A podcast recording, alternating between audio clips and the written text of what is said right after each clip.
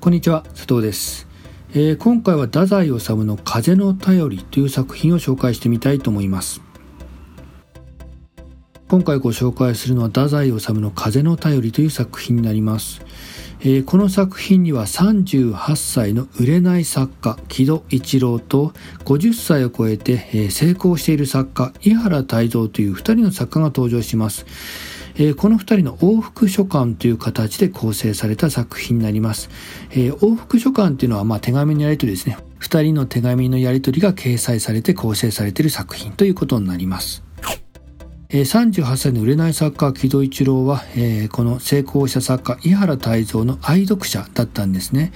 えー、木戸は20年間1日も、えー、忘れず、え文章は一つも余さず読んでいつも目標にして努力してきたと、まあ、そのような、えまあ人物なんですね。非常に愛読者で、しかも20年間もずっとね、井原の作品を読んできたと。えそして自分自身も作家になれたわけなんですけれども、えなかなか実を結ばず苦労している。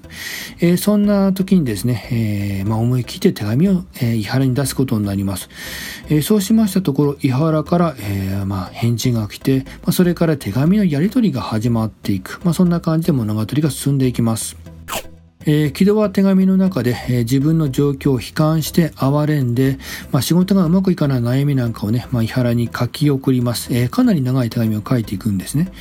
で、それを読んだ伊原は、それに対して感想とか批評するんですけれども、えー、木戸はね、なんかちょっと素直になれないというか、いじけたような感じで、え、まあ、ちょっとね、噛みついたような返事を書いていきます。今でいうところの逆切れっていう感じに近いような感じで、えー、せっかく伊原が批評してくれてるんだけども、それを素直に受け取らずに何かちょっと噛みついたようなことを書いてしまったりすると。まあ、そのような感じね、えー、まあ、手紙のやり取りがついていくんですけれども、まあ、それに対して、えー、伊原はね、そんな軌道に対して、えー、このような返事を書いていきます。君はまさしく安易な逃げ道を探してちょろちょろ走り回っているイタチのようです。えー、君はね、簡単な逃げ道を探して、えー、走り回ってるイタチのようだね、と、えー、まあ、ビシッと厳しい批評を加えたりするんですね。えそしてこのような一文を書き送ります。君に一番欠けているものは学問でもなければお金でもない勇気です。えー、君に欠けてるのは学問とかお金じゃないんだよ、勇気なんだよと、まあ一番木戸が言われて痛いところをね、ビシッと、えー、作家なのでね、ビシッとそれを見抜いて、えー、返事を送ると。えー、なんかね、そういったあのやりとりが続いていくっていうね、そういった作品になっていきます。はい、えー、そしてここからはですね、私がこの風の便りという作品をどのように読んだかということを少し掘り下げてお話ししてみたいと思います。えー、この作品はですね、まあ、木戸と伊原という対照的な2人の作家を通して、えー、それぞれの人生観が語られていきますよね。えー、2人とも同じ作家という仕事をしているんだけれども、えー、ちょっとね、その対照的な、状況とか考え方を持っている、まあ、そのような人物が登場するわけなんですけれども、え、私はこの2人とも太宰治自身であるように感じられます。えー、木戸という人物は、えー、卑屈に拗ねて、まあ、すぐに絶望とか虚無感というものを口にしてしまうんですね。まあ、それでいて、なんかそういったことを感じて、それを口にしている自分をなんか魅力的に見せようというか、まあ、そういった自分をなんかね、えー、まあ、多分気に入ってるというか、えー、そういったあの振る舞いをしてしまう人物なんですね。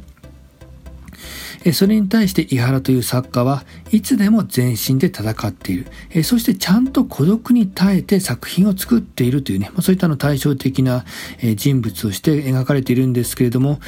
おそらくこの両極端の人格が太宰治の中に存在して互いに批評し合ってるんではないかと。え、客観的には伊原のように振る舞いたいと思っている。え、君の手紙は嘘だらけだとか、作家は仕事しなければならぬと、え、淡々と作品を書いていって、バッサリと切り捨てていきたい。まあ、そのね、えしっかりと批評したいという自分がいるんだけれども、えしかし現実の自分は軌道のように振る舞っていると。相手に甘えてるくせに、え深く絶望したと逃げてしまう。そして逃げている自分をなんかね、ちょっとこう、魅力的、魅力的に見せようと考えてしまったりもしている。えそしてどちらも自分自身なので、えー、切り離すことができない厄介さがあると。そしてそんな自分をしっかりと把握して客観的に見ている自分自身、もう一人の自分というものがいる。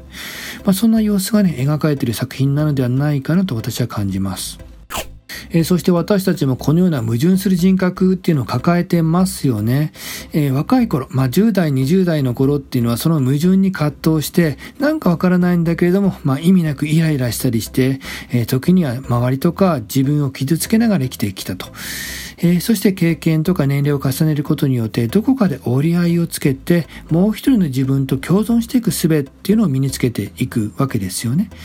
えー、しかし、えー、その共存する術というものを見つけられなかった時、えー、井原のように振る舞いたい自分、えそのように願っている自分と、えでも軌道のまま、え何も解決できずに逃げたまま大人になってしまった自分に気がついてしまうと。えー、なんかこの風のタイルという作品を読んでると、まあ、普段は目をそらして見ないようにしてきた自分自身を見せられているような、まあそんなね、えー、シリアスな、えー、ちょっとね、えなかなか痛いところ疲れたなっていうね、えそういった気分になってくるんじゃないかなと思います。えそしてこの作品は伊原のこの一文で締めくくられます。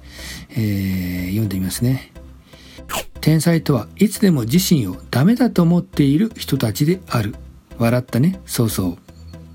天才とはいつでも自身をダメだと思っている人たちである。笑ったね。と。この笑ったねっていう一文がね、なんかこの一言が何かすごくいろいろ意味ありげなような感じがするんですけれども、えー、気になった方はぜひ作品を読んでみてください。えー、軌道に共感するか、言い原に同意するか、それとも自分には関係ないなぁとね、えー、感じてしまうか。えー、まあどちらにしてもきっとね、いろいろと考えるヒントが見つかる作品ではないかなと思います。えー、このチャンネルはですね、このような感じで文学作品を通して考えるヒントを提供していこうと思っています。えー、今回は太宰治の風の便りという作品を紹介してみました。今回の内容はこれで終了です。ありがとうございました。